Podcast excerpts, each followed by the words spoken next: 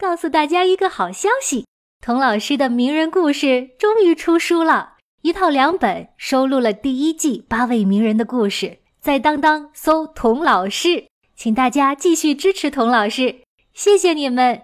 哎，买了书别忘写个评论，祝大家开卷有益。大人物小故事，小少年大梦想，欢迎来到童老师课堂的奇葩。名人录，你好，我是童老师。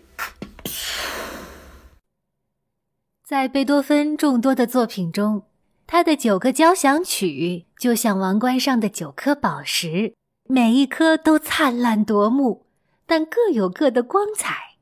有的是珍珠，有的是翡翠，有的是钻石，其中一枚是红宝石，代表烈焰、鲜血与豪情。那就是《英雄交响曲》。不少人一听到《英雄交响曲》的名字，耳边就响起“梆梆梆梆”。其实啊，那是更广为人知的《命运交响曲》。按发表时间来排的话，《英雄交响曲》写在《命运交响曲》之前，排在第三；《命运交响曲》排在第五。虽然《命运交响曲》更有名，但是贝多芬自己啊。更喜欢《英雄交响曲》这首交响曲是写给谁的呢？谁是贝多芬心目中的英雄呢？我想，很多人生命中第一个英雄就是自己的爸爸妈妈。在孩子的眼中，爸爸妈妈就是无所不能的超人。可惜，从贝多芬记事起，家就不是一个温馨美好的地方。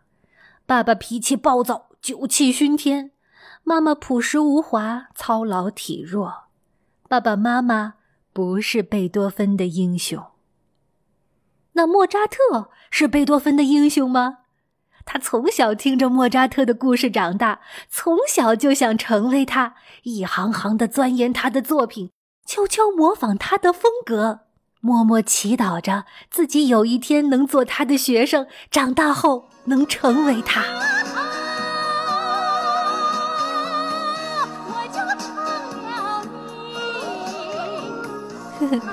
当贝多芬长大后，虽然他仍然赞叹莫扎特的才华，说他是大师中的大师，但是啊，贝多芬对莫扎特的为人道德却很不感冒，觉得莫扎特太轻浮、太随便了，有时候简直就像，哎呀，就像个小混混，特别是。他怎么能为唐璜这样的花花公子写歌剧呢？真是浪费才华，暴殄天物。看来莫扎特也不是贝多芬的英雄。那海顿是贝多芬的英雄吗？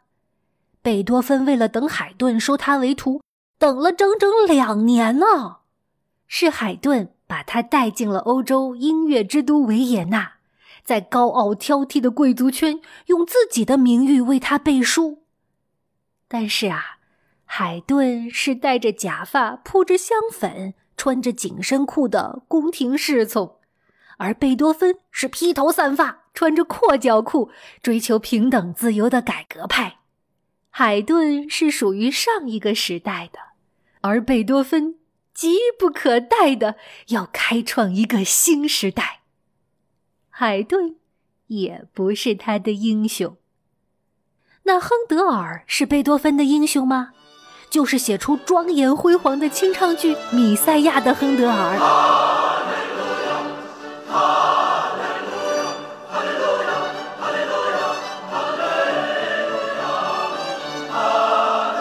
著名的英国作家萧伯纳在他的铭文《贝多芬百年记》里提到。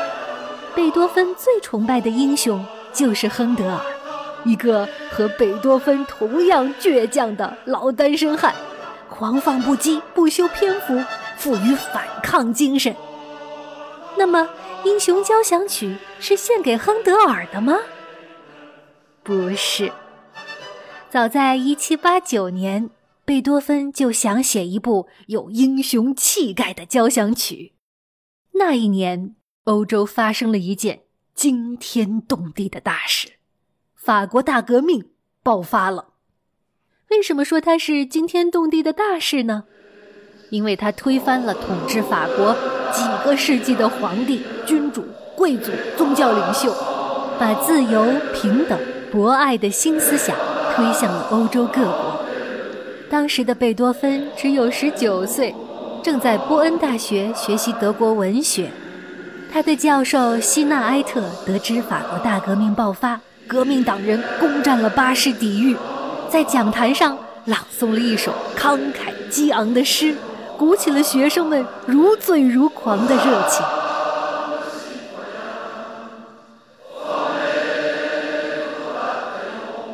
第二年，教授自费印行了一部革命诗集，而贝多芬呢，毫不犹豫地参加了众筹。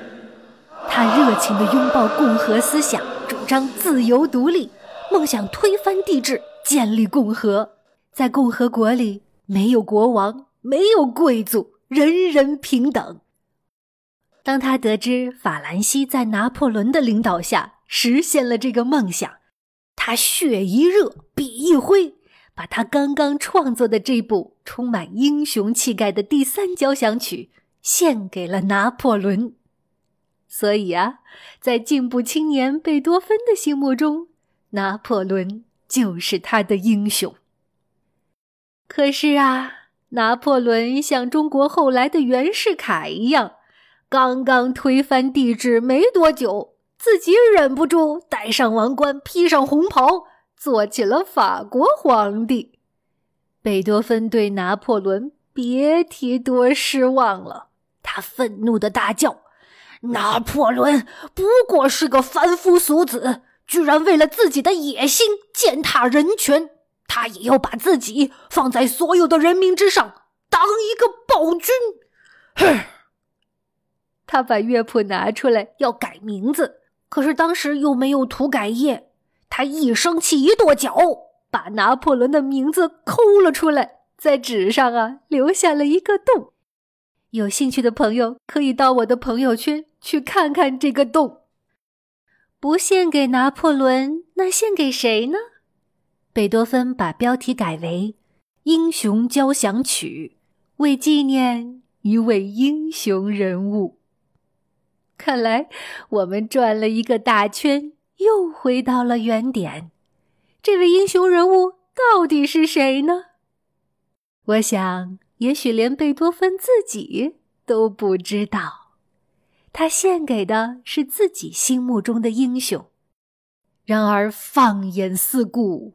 心茫然。即使是盖世英雄常胜将军，也不过是追名逐利的凡夫俗子罢了。谁又能配得上这壮丽、华美、高贵、磅礴的英雄之音呢？谁能做一位把全世界的苦难都扛在肩上，独独把自己忘记的英雄呢？在《英雄交响曲》雄壮嘹亮、标志凯旋的第一乐章之后，却是一首哀缓的葬礼进行曲。这里的丧钟又是为谁敲响的呢？贝多芬一七八九年动心要写《英雄交响曲》，可直到一八零四年才最后完成。到底发生了什么事情，让他花了这么长的时间才完成这部作品呢？我们下一集再接着讲《英雄交响曲》的故事。